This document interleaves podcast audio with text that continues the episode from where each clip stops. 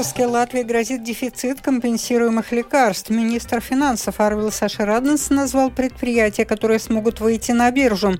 У латвийских детей ухудшились навыки чтения. В концертном зале Дзинтари рассказали о главных событиях предстоящего летнего сезона.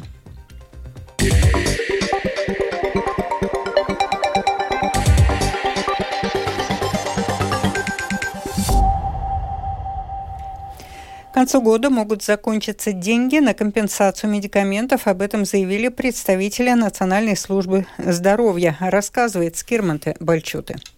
На заседании парламентской подкомиссии по общественному здоровью рассматривался вопрос о доступности компенсируемых медикаментов и возможном расширении списка новыми диагнозами. Но выяснилось, что в этом году денег может не хватить даже на обеспечение нынешних нужд.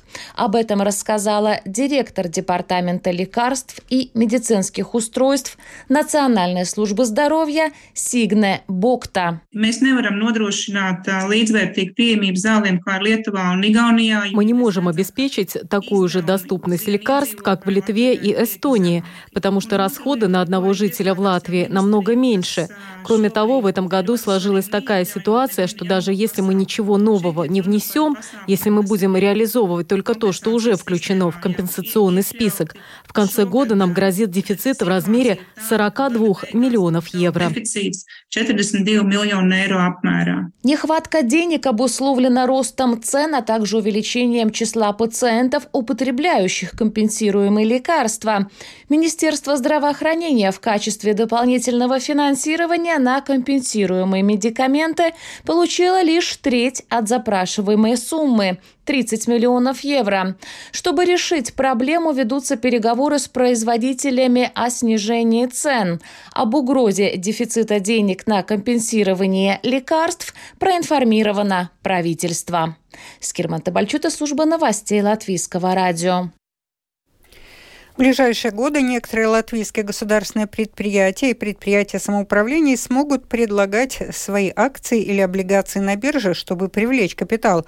Об этом говорится в докладе Министерства финансов, который сегодня рассмотрело правительство Латвии. Какие конкретно предприятия могут выйти на биржу, сообщил министр финансов Арвил Саши Раденс из «Нового единства». Ar Baltiku ir pieņemts lēmums par to, ka uh, viņš īsti nevar palikt kā valsts kapitāla sabiedrība. Уже принято решение, что AirBaltic не может остаться государственным капитальным обществом, и ему надо выходить на биржу. В стратегии Connexus Baltic Grid сказано, что принято решение о том, что это будет сделано. Правительству надо серьезно оценить потенциальное присутствие на бирже LMT и Tet. Также у нас нет никаких ограничений для продвижения на биржу принадлежащих государству и частично самоуправлению Rīgas Siltums или Rīgas Ūdens. Этот список можно продолжить, но нам надо стать более заметными на карте глобального финансового рынка. kartes. Katrā ziņā mums ir jākļūst pamanāmiem uz globālās finanšu tirgu kartes. Предприятия, акции которых не должны котироваться на бирже, это Латвэнерго, Аэропорт Рига, Латвия Спас, Латвия Валсмежи, Латвия Дзелсельш, Латвия Гайса Садексме и Латвия Лото, считает министр. Согласно годовому отчету Госкассы, в конце прошлого года общий государственный долг Латвии составил 40,8% от волового внутреннего продукта. Общий государственный долг Латвии по-прежнему является одним из самых низких среди государств-членов Европейского Союза. Его уровень значительно ниже среднего показателя стран-членов ЕС, который составляет 84% ВВП. На уровень долга общего правительства и в основном влияет государственный долг, который в конце 2022 года составлял 16,8 миллиарда евро, увеличившись с конца 2021 года на полтора миллиарда евро. У латвийских детей ухудшились навыки чтения. Это показало международное исследование, проведенное в начальной школе. По окончании четвертого класса у детей выясняли, насколько хорошо они поняли, что прочитали. В Латвии в исследовании принимали участие более 4 тысяч школьников из 156 школ. Результаты прокомментировала профессор педагогического факультета Латвийского университета Антра Озула. Если мы сравним результаты 2021 года с 2016 годом, то мы видим снижение достижений. До этого у нас был рост в достижениях, и мы так радовались. А потом все эти глобальные вызовы, пандемия, введение нового содержания, удаленное обучение, все это одновременно сказалось на достижениях наших учеников начальной школы, и они сейчас ниже, чем были. Однако есть и хорошая новость. Средние показатели Латвии по-прежнему выше средних международных, то есть на общем фоне мы выглядим достаточно хорошо. Согласно исследованию, 6% детей, то есть каждый 17-й школьник из опрошенных не понимает прочитанный текст. Предыдущий показатель был 1-2%. Велика разница между навыками среди городских детей, набравших по почти 550 пунктов, и сельчан, набравших по 510 пунктов. Как правило, если ребенок отстает в чтении, то он отстает и по другим предметам.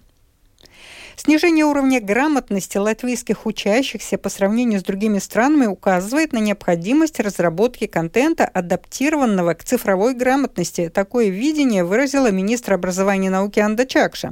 По словам министра, чтобы привлечь к чтению молодых людей, предпочитающих цифровую среду, необходимы электронные материалы для чтения на латышском языке.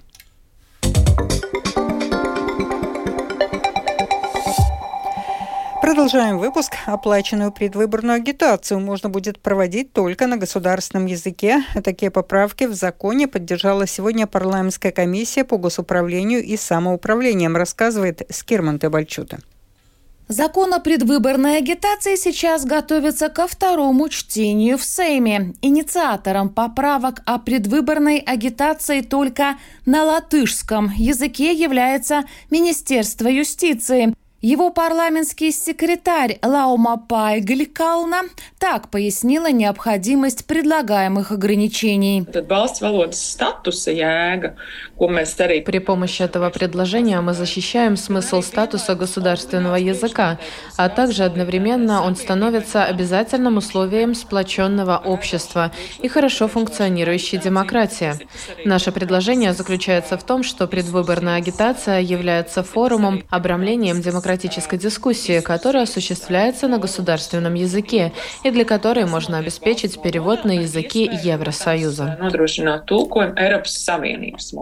Комиссия по госуправлению и самоуправлением отвергла предложение смягчить поправки. Представители оппозиции предлагали все-таки разрешить 10 или 20 процентов агитации проводить на языке нацменьшинств – Ужесточение языковых ограничений предвыборной агитации резко осудила Виктория Плешкане из партии стабильности. Этот запрет вытеснит из политической жизни часть общества. Важно отметить, что нацменьшинства тоже платят налоги и создают госбюджет. И исходя из принципов справедливости, у них есть право получать информацию на им понятном языке потому что налогообложение – это тоже политический процесс, в котором имеет право принимать участие каждый житель Латвии, потому что политические решения затрагивают каждого человека, который живет в Латвии. Но комиссия уточнила, что ограничения распространяются только на оплаченную предвыборную агитацию. Это значит, что кандидаты в депутаты могут индивидуально общаться с избирателями и по-русски. Скирман Табальчута, служба новостей Латвийского радио. В Беларуси вступили в силу поправки к закону о порядке выезда и въезда в Республику Беларусь граждан страны, которым вводится запрет на выезд из страны, преследуемым по политическим мотивам граждан, продолжит Рустам Шукуров.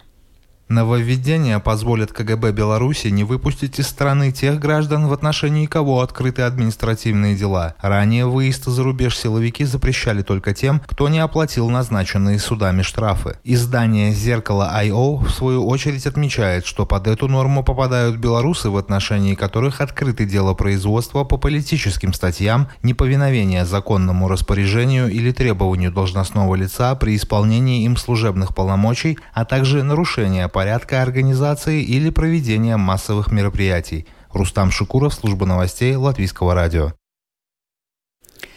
Сегодня в концертном зале Дзинтери рассказали о главных событиях предстоящего летнего сезона, который начнется 3 июня. Что можно будет послушать в Юрмале, узнавала наш корреспондент Галина Грейдены. Классическая и поп-музыка, балет, опера, три музыкальных фестиваля, артисты и наши, и зарубежные. Таким будет концертное лето в Юрмале, говорит директор концертного зала Зинтери Гуннар Кирсис. 3 июня мы открываем Раймонд Паулс, симфонический оркестр, латвийский радио Биг Бенд. Открываем сезон. Очень широкий в этом году будет Юрмальский фестиваль который собирает и мюзиклы Бродвея, и Байба Скрида будет играть на очень старинным инструментом Страдивари скрипка. И тогда, конечно, рожденные в Латвии, три наших знаменитости, Ксения Сидорова, Байба Скрида и Александр Антоненко, и наши молодые тоже. Конечно, то, что будет на пляже, это уже традиция. Ивета Апкалная органистка будет играть свой концерт 16 июля на рассвете. Солнце, когда восходит, тогда Ивета играет органную музыку. Так что вот этим мы откроем Юрмальский фестиваль. В рамках Юрмальского фестиваля подарок зрителям концертный вариант оперы Зигмара Лепинша «Собор Парижской Богоматери». Будет рок-певец Квазимодо. Это Дон. Ну, Артур Шингера. Илза Гребеле. Она Эсмералда. Там все оперные певцы. Пианист Георгий Осокин об уже ставшем традиционном концерте «Что мы услышим в этот раз?» Три Осокина, три рояля, но и оркестр. Оркестр фестиваля. Это будет оркестр, с которым мы будем играть концерты. Это будут фортепианные концерты Бетховена, Моцарта и Гайдна, а также тройной концерт Баха. А это концерт для трех фортепиано или клавесинов, клавиров, которые он написал, очевидно, для своих детей. И, возможно, даже с ними играл этот концерт. И вот мы будем через, получается, несколько столетий играть тоже как семья, отец и два сына. Инна Давыдова о том, что будет самым интересным на фестивале «Артиссимо». Состоится концерт легендарной группы «Манхэттен Трансфер» в рамках их прощального тура. Самая знаменитая и самая лаврами увенчанная группа в истории. 12 Грэмми. А капелла, а в августе у нас 19 будет фламенко. Великая танцовщица Патрисия Герреро. Будет джазовый вечер. Но, конечно, самое главное событие, я думаю, вообще музыкального лета, это два концерта Михаила Плетнева, где он с оркестром будет исполнять в течение двух вечеров четыре концерта Рахманинова. А дирижировать будет фантастический дирижер Кирилл Карабец. Инесса Галанде о фестивале «Сумертайм». Открываем фортепианной музыкой, и будут наши талантливые пианисты Андрей Сотин, Рейни Заринч, Аурелия Шимкус и Дауман Слепинч. Следующий у нас человек-оркестр, выросший на Балканах, живший в Германии, хулиган, его знаменитый хит «Диско партизан». Он настоящий хулиган от музыки. Штефан Хантель, Шантель – это его имя. И в этом году он будет с латвийскими музыкантами. И это далеко еще не все концерты. Нас ждут встречи с Максимом Галкиным и Семеном Слепаковым, с Нино Катамадзе и Мишей Майским. Галина Грейдена, служба новостей Латвийского радио. Это был обзор новостей дня 16 мая. Продюсер выпуска Марина Ковалева. Выпуск провела Алдона Долецкая в завершении о погоде. Yeah. Этой ночью будет облачно местами. В первой половине ночи дождь, во второй э, не, э, с прояснениями. Южный, юго-западный ветер. Во второй половине ночи у моря в порывах 15-17 метров в секунду. Температура воздуха от 7 до 12 градусов тепла. Днем также облачно, временами с прояснением. На востоке продолжительный дождь, а на севере Курзамы кратковременный. Ветер южный, юго-западный 5-10, в Курзамы порывами 15-17 метров в секунду. Температура воздуха от 15 до 18 градусов тепла. В Риге облачно, временами с прояснением, без осадков. Южный, юго-западный ветер 4-9 метров в секунду. Этой ночью в столице около плюс 10, днем 15-16 градусов тепла. Медицинский тип погоды второй благоприятный. Читайте наши новости также в Фейсбуке, на странице Латвийского радио 4 и на портале РусЛСМ ЛВ.